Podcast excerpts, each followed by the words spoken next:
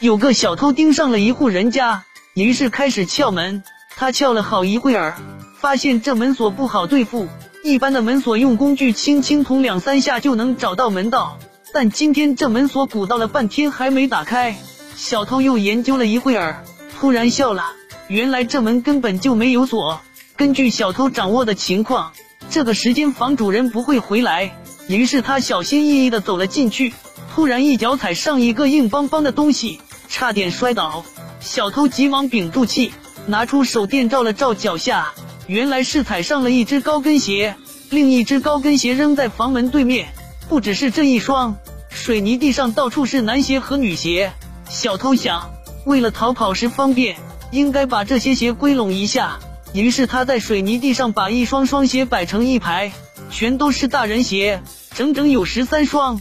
走过门廊，小偷溜进了这家的卧室，用手电一照，卧室里更是一塌糊涂。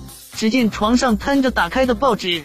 烟灰缸里堆满烟头，还有单只袜子、黑乎乎的枕头、吃剩的盒饭、残缺不全的衣架。小偷看了忍不住一阵恶心。这个小偷有洁癖，他一想到要在这些脏东西里翻找钱物，就觉得受不了。小偷想，动手之前不如先清理一下吧。于是眼明手快的干了起来。小偷把碗筷送到厨房，又发现水池子脏的叫人恶心，不能不洗一洗。接着他打开洗衣机，把脏了的衣物扔到里面，又把澡盆里不知积了多久的水排掉，擦洗那黏糊糊的瓷砖，打扫卫生用去了不少功夫，最后连偷东西的时间也没有了。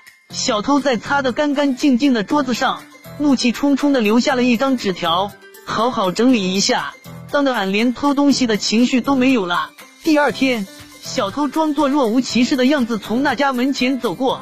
发现那家的信箱上贴着这样的留言：感谢你的清扫，欢迎常来。一个妻子被盗的男人。